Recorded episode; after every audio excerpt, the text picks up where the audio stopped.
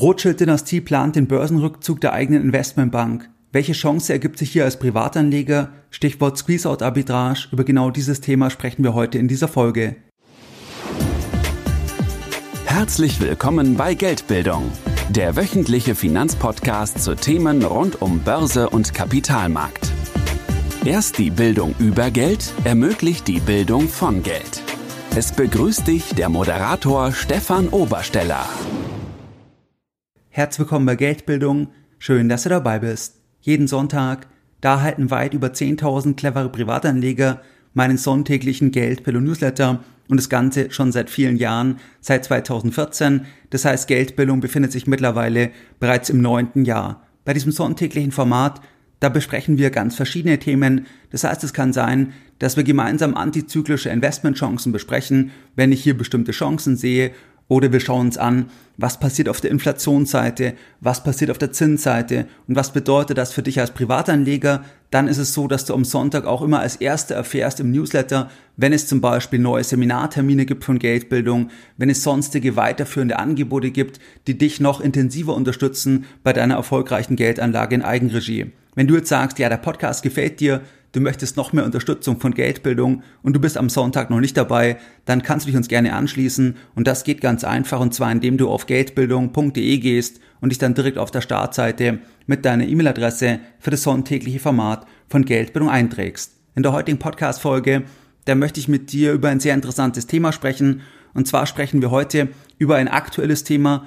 Und zwar sprechen wir heute über die Rothschild-Dynastie, weil die haben jetzt kürzlich bekannt gegeben, und zwar deren Holdinggesellschaft, dass sie hier die gleichnamige Investmentbank, dass sie die perspektivisch von der Börse nehmen möchten, weil sie einfach hier keine Börsennotierung mehr benötigen. Und da besprechen wir heute, welche Chance ergibt sich hier als Privatanleger.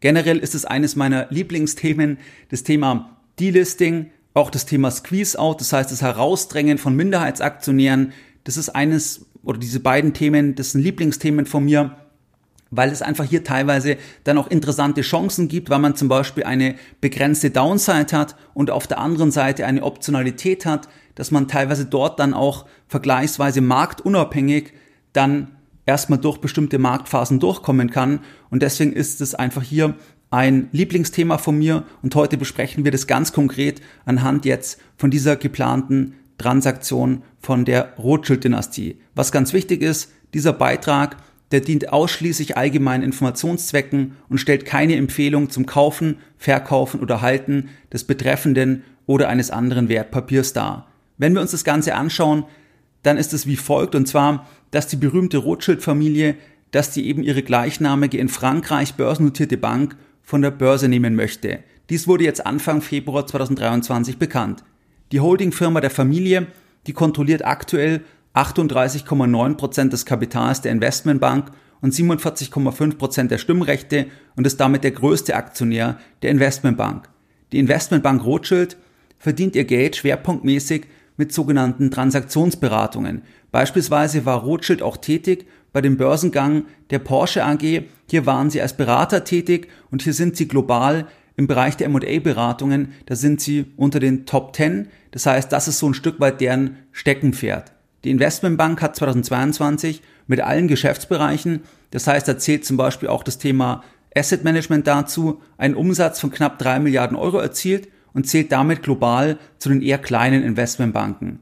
Die Börsenbewertung, die liegt aktuell jetzt zum Zeitpunkt der Aufnahme der Podcast-Folge bei circa 3,6 Milliarden Euro. Warum will die Familie mit ihrer Bank die Börse verlassen?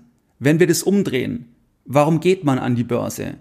An die Börse geht man in erster Linie für die Kapitalbeschaffung.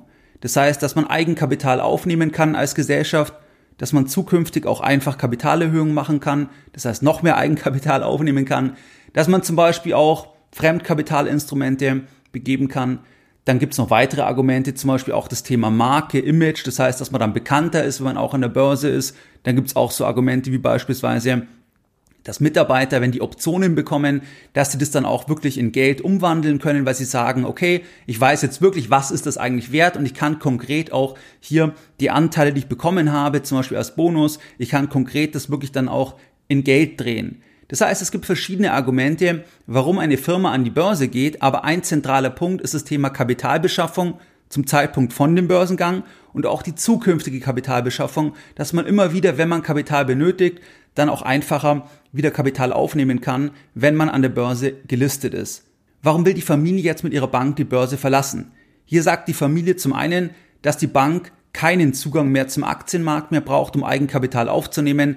Das heißt, dass man sich selbst einfach autark finanzieren kann, dass man hier den öffentlichen Markt nicht mehr benötigt. Das heißt, man finanziert sich entweder selbst aus der Gesellschaft heraus oder man hat einfach privat die Mittel, um dann entsprechend hier das anders zu lösen und hier nicht das Ganze über den öffentlichen Kapitalmarkt zu machen. Dann der zweite Punkt ist das folgende, dass die Familie sagt, dass die Geschäftszweige, dass die privat besser geführt werden können, weil man privat sehr langfristig denkt und das passt dann besser zum Thema, dass die Firma privat ist. Das heißt, eine börsennotierte Firma, die unterliegt auch dem Markt. Und der Markt, der denkt einfach sehr kurzfristig. Das heißt, es gibt dieses Quartalsdenken am Kapitalmarkt. Es gibt das Thema Erwartungsmanagement. Das heißt, dass man sagen muss, was erwartet man im nächsten Quartal, was erwartet man im nächsten Jahr etc. Das heißt, man kann nicht einfach sagen, man sagt nichts, sondern man muss irgendwas sagen, man muss etwas in Aussicht stellen, wird dann auch kurzfristig immer überprüft, stimmt es, was gesagt wurde und das passt ja nicht unbedingt zu einem sehr, sehr langfristigen Denken, beziehungsweise es kann halt dann sein, dass man dann Themen machen muss, einfach um den Markt zu befriedigen, die man eben nicht machen würde, wenn man jetzt rein privat wäre. Und das ist eben hier ein Argument, was die Familie anführt. Das heißt, das sind die zwei Punkte, warum hier die Familie mit ihrer Bank die Börse verlassen möchte. Was ist jetzt das Angebot? Die Holdinggesellschaft der Familie Rothschild, die beabsichtigt, 48 Euro je Aktie anzubieten, mit dem Ziel, alle noch nicht im Besitz befindlichen Aktien aufzukaufen. Das heißt, aktuell ist es ja so, dass die jetzt knapp 39 Prozent vom Kapital bereits kontrollieren und jetzt sagen sie, okay, wir bieten die 48 Euro und wir wollen am Ende am besten alle Anteile haben, weil die Börsennotierung nicht mehr erforderlich ist. Das heißt, man strebt dann auch einen Squeeze-out an. Das heißt, dass man dann die verbleibenden Aktionäre rausdrängt. Hier gibt es aber bestimmte Regeln. Jetzt ist es so, dass hinter dem Angebot, da steht in erster Linie die Familie Rothschild mit ihrer Holdinggesellschaft. Jetzt hat die Familie allerdings noch einige wenige weitere Industrielle mit einer gleichen langfristigen Denkweise in dieses Konsortium reingenommen und dann vertritt man gesamthaft bereits 60 Prozent des Kapitals. Das heißt, bevor die Offerte greift. Das heißt, man steht jetzt da und sagt, wir sind hier diese Gruppe, in erster Linie die Rothschilds, dann noch ein paar weitere. Wir haben 60 Prozent vom Kapital und wir bieten jetzt allen anderen 48 Euro an, wobei sie sagen, das ist halt jetzt erstmal die Absichtserklärung. Das heißt, es wird dann erst noch in ein konkretes Angebot dann, dann führen. Aber das ist die Ausgangsbasis. Beim Angebot ist es so, dass dieses Angebot, das ist ein Cash-Angebot. Das heißt, man bietet 48 Euro in Cash wobei das besteht aus einer regulären Dividende von 1,40 Euro und einer Sonderdividende von 8 Euro. Das heißt, das ist Teil von diesen 48 Euro, diese zwei Dividenden. Wenn wir uns den Zeitplan anschauen, dann ist es dort so, dass jetzt im Februar wurde eben die Transaktion bekannt gemacht, dass man das beabsichtigt. Und dann gibt es jetzt halt verschiedene Stufen, die durchlaufen werden müssen. Das heißt einmal vom Board, dann gibt es auch hier eine Hauptversammlung, dann gibt es regulatorische Themen und dann ist das Ziel, dass eigentlich im August, im September 23, das ist das Ziel, dass dort dann auch ein Squeeze-out erfolgt. Das heißt, dass dann, wenn die Bedingungen eingetreten sind, dass dann wirklich alle Aktionäre rausgedrängt werden und dass dann nur noch die Familie Rothschild plus eben diese, diese anderen Industriellen, dass die dann hier nur noch an der Firma beteiligt sind. Die Familie beabsichtigt also diesen sogenannten Squeeze-out und der kann aber nur dann erfolgen, wenn sie auf mindestens 90 Prozent der Anteile kommen. Das heißt, jetzt mit diesem Konsortium vertreten sie 60 Prozent vom Kapital. Das heißt, jetzt müssen im Prinzip 30 Prozent der anderen Aktionäre das Angebot annehmen zu diesen 48 Euro und dann können sie auch die anderen rausdrängen. Das heißt, diesen Squeeze-out machen. Hier sagt im Endeffekt der Gesetzgeber, dass jetzt nicht ein einzelner Aktionär dann das Ganze unterbinden kann. Das heißt, dass wir jetzt zum Beispiel sagen, wir haben eine Aktie und die geben wir nicht her. Dass dann im Prinzip der Aktionär nicht weitermachen kann, weil ein Aktionär sagt, ich behalte die Aktie, ich verkaufe die nicht. Da sagt der Gesetzgeber, es gibt hier einfach ein Regelwerk, dass man eben, wenn ein bestimmtes Kriterium erfüllt ist, jetzt in diesem Fall diese 90 Prozent, dass man dann am Ende die auch rausdrängen kann, damit man wirklich auch das Ziel dann erreichen kann. Das heißt, das ist das Thema Squeeze-out, herausdrängen. Und jetzt zum Zeitpunkt der Aufnahme des Podcasts, da notiert die Aktie im Briefkurs bei 47 Euro, das heißt 1 Euro unterhalb des Angebots. Wie kann man sich ein solches Angebot jetzt anschauen? Das heißt, grundsätzlich sehen wir dort erstmal, es wurde Anfang Februar bekannt, diese Absichtserklärung. Was ist dann passiert?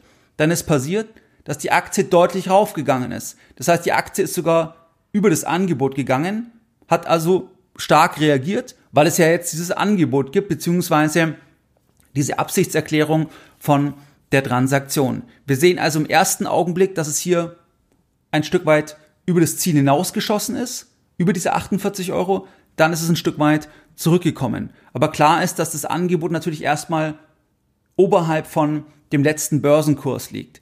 Das heißt also, das ist jetzt die Ausgangsbasis. Aktuell der Kurs bei 47 Euro, 1 Euro unterhalb des Angebots. Wie beurteilt man jetzt eine solche Spezialsituation? Das eine Thema ist das folgende. Man muss sich überlegen, wie wahrscheinlich ist es, dass am Ende diese Transaktion durchgeht. Das heißt, da spielt dann mit rein zum Beispiel die Finanzierungsfähigkeit des Käufers, dass der Käufer seine Meinung nicht ändert, regulatorische Themen und weitere Aspekte. Wenn wir uns das anschauen, dann ist es nicht garantiert, aber es ist schon extrem wahrscheinlich, dass das durchgeht, weil bei der Finanzierungsfähigkeit gibt es wohl keine Zweifel. Das heißt, es ist eigentlich eine sehr kleine Transaktion, weil am Ende geht es noch um circa 1,5 Milliarden Euro was hier dann noch bezahlt werden muss für den ver verbleibenden Free Float. Und es ist ja so, dass die auch diese Sonderdividende machen, um sich selbst dann schon Geld auszuschütten. Das heißt, die kehren Geld aus, können das dann auch verwenden, natürlich für die Finanzierung von einer Transaktion. Das heißt, das ist hier wahrscheinlich nicht das Thema, zumal natürlich auch hier diese Käufergruppe in extrem kapitalstark ist. Das heißt, das dürfte kein Problem sein. Dann auch eine Meinungsänderung beim Käufer ist unwahrscheinlich. Dann auch das Thema regulatorische Genehmigungen erscheint jetzt auch eher wahrscheinlich, dass es durchgeht. Das heißt, die Frage, wie wahrscheinlich ist es, dass es am Ende durchgeht, kann man sagen, dass es schon wahrscheinlich ist, dass es durchgeht. Es gibt nie eine Garantie an der Börse, aber es ist wahrscheinlich, dass es durchgeht. Dann das Thema, was ist die Upside? Die Upside, das ist ein Euro erstmal im ersten Schritt. Das heißt, wenn wir jetzt für 47 Euro kaufen und am Ende läuft es dann irgendwo in sechs Monaten raus, dass man dann diese 48 Euro bekommt, dann geht's um ein Euro etwas über zwei Prozent. Das heißt, das ist erstmal im ersten Schritt die Upside. Es gibt theoretisch noch die Möglichkeit, dass es im Verlauf noch mehr geben könnte. Beispielsweise, wenn das Angebot nicht genügend annehmen und wenn die Schwelle, wenn die nicht erreicht wird für die Möglichkeit, dass man dann die restlichen Aktionäre rausdrängen kann. Das heißt, sie brauchen ja jetzt 30 Prozent der Aktionäre, die das Angebot annehmen, dass sie dann die restlichen rausdrängen können. Und wenn jetzt zum Beispiel nur ganz wenige das Angebot annehmen würden, dann könnte es natürlich theoretisch sein, man kann es zumindest nicht ganz ausschließen, dass sie halt sagen würden, okay, wir müssen scheinbar mehr bieten, damit eben wir mehr Leute animieren, dass sie jetzt das Angebot annehmen. Das heißt, das könnte eine Überlegung sein, wobei das in keiner Weise garantiert ist, aber einfach, das gibt diese theoretische weitere Upside. Was problematisch ist aus deutscher Sicht, jetzt in diesem konkreten Fall, das ist ganz einfach, wie hier die Summe bezahlt wird. Das heißt, ein Teil von der Summe wird in Dividenden bezahlt. Und zwar insgesamt 9,40 Euro von den 48 Euro. Dort ergibt sich dann eine Quellensteuerthematik, weil es ja eine französische Aktie ist. Das heißt, das ist dann in der Regel für viele deutsche Anleger schon mal sehr, sehr uninteressant, wenn man am Ende eine Upside hat von einem Euro auf die 48 Euro, aber gleichzeitig davon ja ein Teil dann die Dividende ist, wo man dann eben ein Quellensteuerthema hat. Das heißt, das ist dann in der Regel für viele deutsche Anleger nicht wirklich interessant. Wenn wir uns die Downside anschauen, dann hatte ich eingangs schon gesagt, dass ich gerne so Delisting-Themen, Squeeze-Out-Themen mag, weil oft, wenn so ein Angebot im Raum steht, dann ist die Downside erstmal natürlich begrenzt.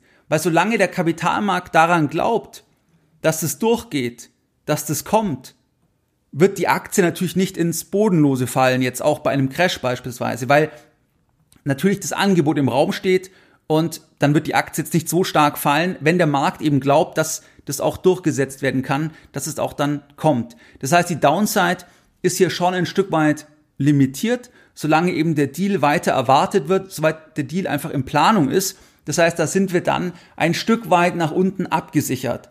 Jetzt muss man aber hier sagen, dass natürlich die Upside, die Upside unter Berücksichtigung der Dividendenthematik, wie der Kaufpreis bezahlt wird, ist natürlich für den normalen deutschen Anleger jetzt nicht zu 100% interessant, weil man dort dann einfach das natürlich gegenrechnen muss bei der eigenen Betrachtungsweise. Wenn wir uns grundsätzlich überlegen, warum notiert die Aktie nicht bei 48 Euro, dann ist ein Aspekt ganz wichtig für dich als Privatanleger. Es gibt ganz, ganz, ganz selten Free Lunch. Das heißt, wenn irgendwie du dir etwas anschaust, wo du sagst, okay, da bekomme ich A und jetzt notiert die Aktie deutlich drunter, dann hat es meistens Gründe. Das heißt, es ist nicht so, dass der Kapitalmarkt irgendwie das da nicht versteht. Es gibt manchmal ganz kurzzeitig Themen, die wirklich ein bisschen irrational sind, aber das ist ganz selten, dass es irgendwie ein Angebot gibt, was ganz klar ist, was 100% so kommt, wo es nicht irgendwie einen Haken gibt und dann man einfach sagen kann, okay, jetzt kaufe ich das und dann verdiene ich sicher zum Beispiel 1, 2, 3, 4 Euro pro Aktie innerhalb von kurzer Zeit. Also das ist ganz wichtig, dass man immer überlegt, warum ist das so? Und jetzt in diesem Fall ist es so, dass wir einmal einen zeitlichen Aspekt haben. Das heißt, die Transaktion, jetzt gibt es zwar dann geplant diese Dividenden, aber der zeitliche Aspekt ist ja so, dass der Deal erst in circa sechs Monaten umgesetzt wird. Und wenn wir eine Upside haben von etwas über zwei Prozent, dann reflektiert das natürlich auch, dass wir Opportunitätskosten haben. Das heißt, wir könnten ja jetzt auch sagen, wir kaufen Staatsanleihen beispielsweise. Das sind wir auch bei, aufs Jahr gesehen, im Euroraum bei über zwei Prozent oder in den USA sogar bei über vier Prozent. Das heißt also, das ist ja auch ein Thema. Ich muss ja ein paar Monate warten und das ist das Thema Opportunitäten. Dann ein zweiter Punkt, warum die Aktie unter 48 Euro notiert, ist auch das Thema, dass auch wenn die Durchführung sehr wahrscheinlich erscheint, so ist die Durchführung nicht zu 100 Prozent garantiert. Das heißt, das kann auch noch mit reinspielen, auch wenn es jetzt in dem Fall sicherlich ein ganz, ganz, ganz kleiner Faktor ist, weil die Durchführung schon, wie wir eben auch besprochen hatten, schon sehr, sehr wahrscheinlich erscheint. Dann ist es so, dass das Ganze auch unattraktiv sein kann für manche Investoren aufgrund der Ausgestaltung der Bezahlweise der Kaufsumme.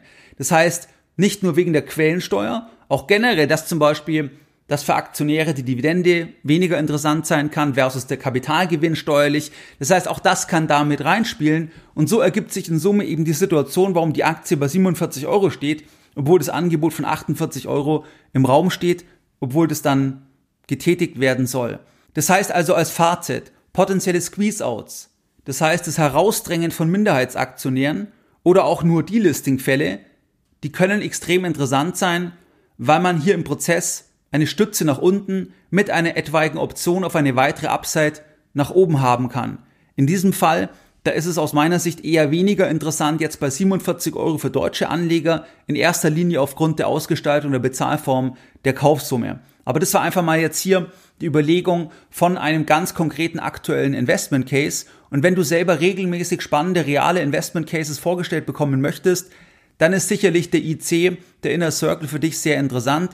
Hier ist es so, dass wir hier monatlich Online-Konferenzen haben. Ich habe hier ein reales Depot mit 100.000 Euro. Das heißt, wo ich selber 100.000 Euro investiere und dann auch konkret zeige, wie schaue ich mir Themen an, da gibt's immer wieder auch Spezialsituationen. Wir haben jetzt bei diesem Depot auch Aktien oder eine Aktie, die sich schon vervielfacht hat. Beim letzten Depot mit 50.000 Euro hatten wir auch ganz spezielle Sondersituationen, auch im Übernahmebereich etc. Das heißt, wenn du sagst, ja, das interessiert dich, da wirst du konkret dann auch sehen, was sind Themen, die ich dann auch wirklich umsetze. Dann ist es so, dass die IC jetzt am 26.02. wieder seine Tore öffnen wird für neue Mitglieder. Das heißt, da kannst du einfach mal auf geldbildung-inner-circle.de gehen oder du trägst dich in den Newsletter ein, da werde ich das dann auch entsprechend schreiben. Dort bist du dann wirklich am Ball und siehst auch, welche Themen ich selber auch umsetze. Das heißt aber hier einfach mal jetzt heute gemeinsam in dieser Folge einen Fall, den ich mir selber angeschaut habe und einfach mal die, die Attraktivität, dass wir die mal beleuchtet haben. Und jetzt nochmal ganz kurz heute die Lessons learned in dieser Podcast-Folge. In der heutigen Podcast-Folge da haben wir uns unterhalten über den geplanten Börsenrückzug der eigenen Investmentbank der Familie Rothschild. Dort ist es so, dass eben beabsichtigt wird, 48 Euro zu bezahlen. Es gibt aber hier auch zwei Dividenden, die hier mit reinspielen. Man hat hier so ein kleines Konsortium, kontrolliert bereits 60 Prozent vom Kapital. Das Ganze soll in den nächsten Monaten erfolgen. Dann wollen sie am Ende auch ein Squeeze-Out machen. Das heißt, dass sie dann die restlichen Aktionäre noch rausdrängen, wenn sie mindestens 90 Prozent haben. Wir haben uns die Upside angeschaut. Ein Euro, gegebenenfalls aber sogar noch mehr, wenn es noch mehr gibt im Rahmen von einem verbesserten Angebot oder auch dann im Rahmen von einem Squeeze-Out. Die Downside ist begrenzt, solange der Markt an das Angebot glaubt. Das heißt, dass der Markt es denen zutraut, dann wird die Aktie nicht so stark nach unten gehen. Aber wir haben hier einfach auch das Quellensteuerthema und auch die Upside ist jetzt hier eher überschaubar, ähm, auch wenn es theoretisch natürlich noch mehr geben könnte, sodass man das dann ein bisschen differenziert dann betrachten muss. Wir hatten uns ja auch die Punkte angeschaut, wie zum Beispiel der zeitliche Aspekt, dass das mit reinspielt, warum jetzt die Aktie noch unter 48 Euro notiert oder auch eben, dass es nicht garantiert ist, dass auch zum Beispiel das Ganze einfach für manche Investoren uninteressant ist, die Ausgestaltung jetzt von dieser Transaktion. Das heißt, das war heute das Thema und wie du es gewohnt bist, dann möchte ich auch heute diese Folge mit, einer, mit einem Zitat beenden und heute ein Zitat von Maya Amschel Rothschild. Ich lese keine Zeitungen, was wirklich wichtig ist, erfahre ich an der Börse. Mehr Informationen zu Themen rund um Börse und Kapitalmarkt findest du unter www.geldbildung.de.